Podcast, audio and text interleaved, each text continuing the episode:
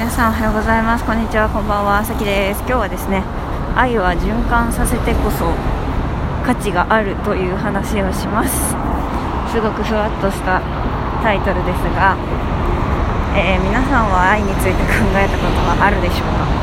私はですね、まあ、このラジオを聴いている方だったらご存知かと思うんですがよくよくよくよく愛について考えています。っていうか大学時代私作曲家にいたんですけどずっと愛をテーマに作曲してたんですよね。でこのなんか多分このラジオの第2回目とかも多分愛について喋ってると思うんですけど。で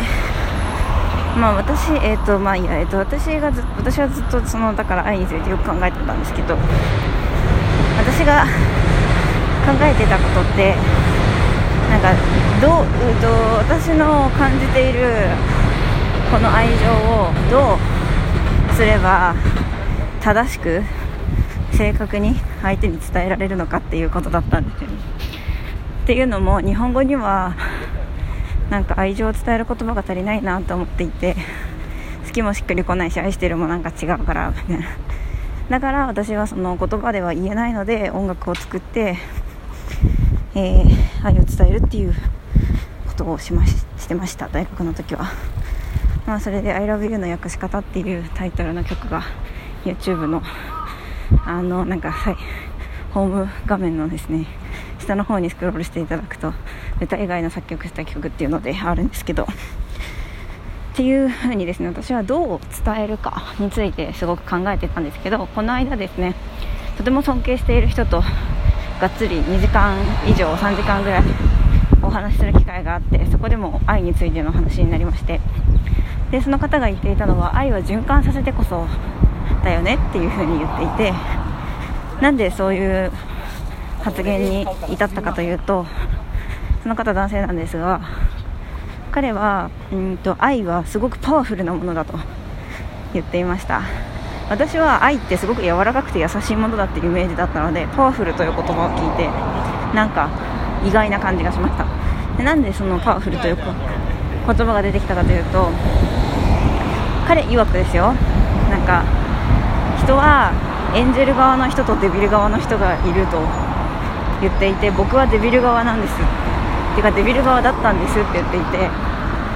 でそんな僕にとってその愛を、えっと、受け受け受けるというか愛をもらうっていうことは僕にとってすごくなんかねなんかそのエピソードを話してくれてなんかね、えっと、すごく優しくしてくれていた留学中に優しくしてくれていた、えー、アメリカ人かなイギリス人かながいたらしいんですけどで彼に対してそのすごくよくしてくれたんだけど僕は無限にする態度を取ったりもしたことがあってすごくそんなに大すごく大事にできていたかと言われるとよくわからないんだけれどもあのその留学を終えて最後に電話で話した時になんかものすごくボロボロボロボロ投げてきたと。でその時になんか思ったのはなんかね愛が自分を貫通したように思ったらしいんです。なんかその人の愛が自分を貫いたというか。つまりその愛ってそのもらってる間は気づかない気づかないうちにもらっているんだけどふとものすごい愛をもらっていたと気づく時に自分を貫通して自分の弱さや未熟さに気づかされてそして人が成長すると。で彼は成長僕が成長した時には毎回そこには誰かの愛があったと言っていました。だから私はずっとこうなんか自分の愛をどう伝えるかにフォーカスしていたけど彼はこう愛が自分を貫通するつまり愛を受け受け取る側。そしてその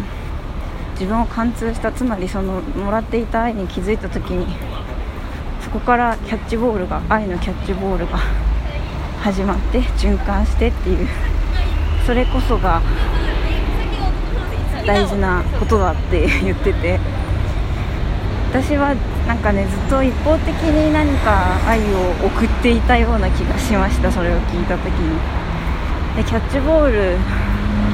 させる循環させるっていうことがこれから私にとって大事なことなんだなって思いました。でで彼がですね他にもとてもいいことを言ってくれて私は私に彼が私に言ってくれたんですけど私はまさきさんは多分世界に愛を届ける使命を持っている人だから音楽で。だから世界は愛に飢えているから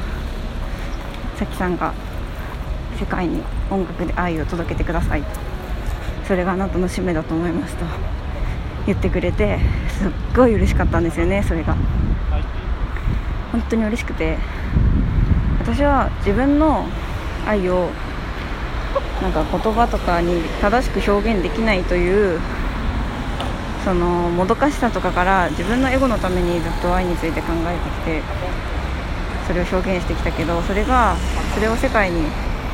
届けたりして循環させたりしてなんかちょっとでもこう人の役に立つというか足りないものを埋めるというかそういう風に働くことがもしできたとしたら自分のために自分の欲求のためにやっていたことが人のためにつながっていくっていうでそれをすごく尊敬している人にそう言ってもらえるっていうことで言ってもらえたっていうことがとってもとっても嬉しかったです。っていう話です。はい。ということでですね。循環させてこそだっていう話で話してみました。聞いてくれてありがとうございました。私は社会に音楽で愛を届けられるように音楽と言葉でかな。届けられるように頑張ります。それでは今日も良い一日をお過ごしください。またね